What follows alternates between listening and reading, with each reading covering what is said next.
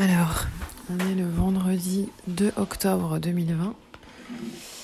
C'est le jour euh, de ma chirurgie pour euh, retirer mon cancer du sein. Petit cancer du sein. C'est pas une façon de minimiser, mais il est petit, mais il est là.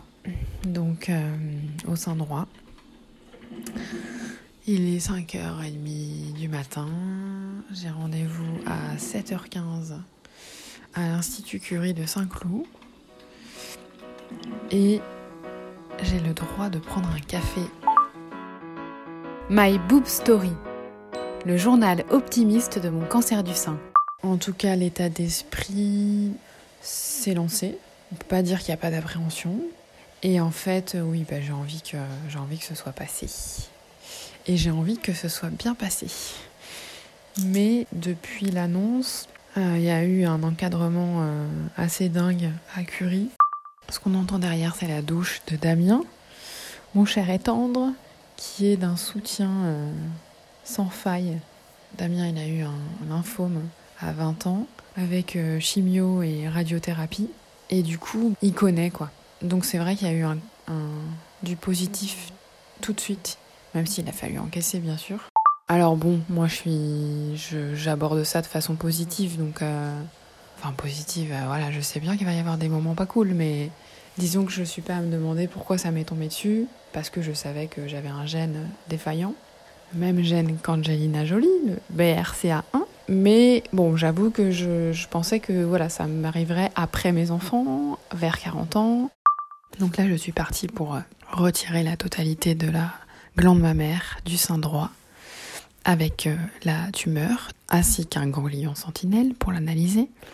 Et après, euh, donc a priori, chimio, radio. Je prends la valise comme ça, vous avez plus ouais. de place. Bonjour. Ma passe de l'autre côté. Ah. C'est parti dans le taxi. Octobre 2020, 6h49. Ça pique. C'est le premier étage. Vous pouvez y aller direct Bah oui, ascenseur rouge. Bonjour. Bonjour. Vous êtes madame Hoffman Sophie. Oui, venez avec moi. Le stress commence à monter quand même. Il est 7h30 je crois. Il est 7h50. On devrait venir me chercher dans 10 minutes. Je me répète que j'ai confiance et que ça va aller. Bon alors ça fait 2h30 que je suis remontée du bloc. Et franchement j'étais bien au niveau réveil, douleur et tout. Bon, on sent quand même que c'est douloureux, mais c'est pas insupportable.